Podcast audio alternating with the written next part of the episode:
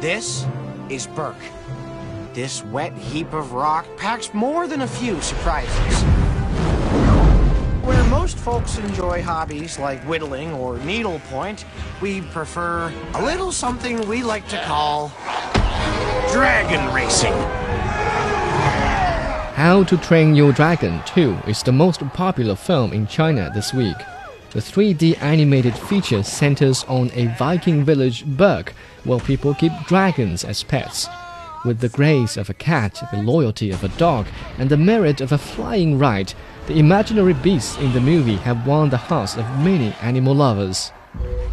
Toothless. You're pouting, big baby boo. We'll try this on. Oh, you feeling it yet? Yeah, yeah, you wouldn't hurt a one-legged. Like its 2010 prequel, which gathered almost half a billion dollars from the global market, How to Train Your Dragon 2 shows the same prospects in sales. Just a fortnight after hitting the global market, it has already replaced Frozen as the number one grossing animation film of the year. However, the prequel has been both a classic and a box office success. The new installment will only be a hot sale. Where have you been? Avoiding my dad. Oh no, what happened now? Oh, you're gonna you're gonna love this.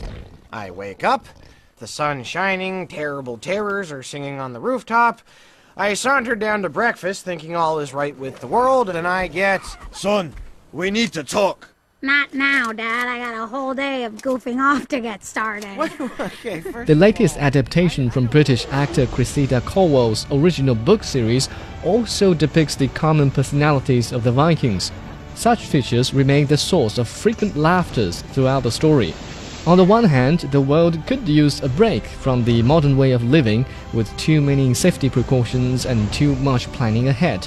The reckless and adventurous spirits of the older Nordic people offer an on screen escape, at least for a hundred minutes.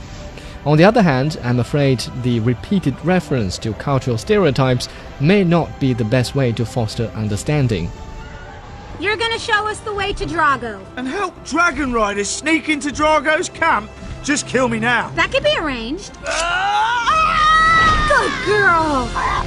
Stormfly,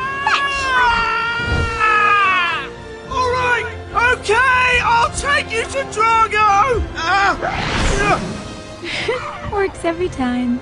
The new film is less effective in describing emotional bonds, which made the 2010 story a classic. In How to Train Your Dragon, remarkable efforts were made to describe how the boy hero established a trusting relationship with the dragon.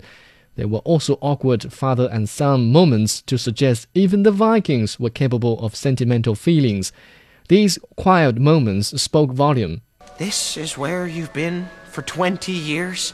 It's not every day you find out your mother is some kind of crazy, feral, vigilante dragon lady. Oh. At least I'm not boring. Right? The 2014 sequel is considerably noisier. Moments of emotional bond last no longer than the length of a Viking folk song. The focus seems to have been switched to a Clash of the Titans style duel between two tremendous alpha dragons and a large scale warfare featuring hundreds of the winged reptiles. Something is coming. Something you've never faced before. What's down there? I alone control the dragons. Drago Bludvist is a madman.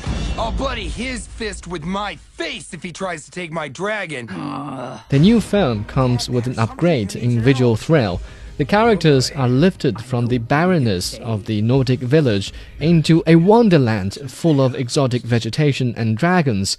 This weird combination of avatar and real setting adds color to the story, but its emotional depth will remain in question.